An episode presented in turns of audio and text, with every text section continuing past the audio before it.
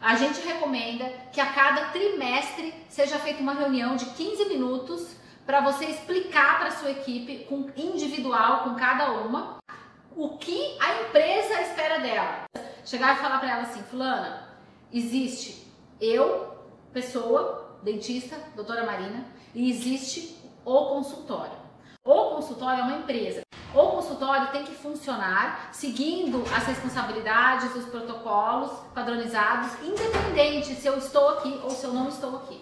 A expectativa que nós duas temos, que, no, que o consultório, a nossa empresa tem a respeito do seu trabalho é essa. Eu tenho expectativa que você chegue no horário, que você use uniformização, que as suas unhas estejam impecáveis, que o seu sapato esteja limpo, o seu uniforme esteja passado, que o seu cabelo esteja posicionado de acordo com o protocolo.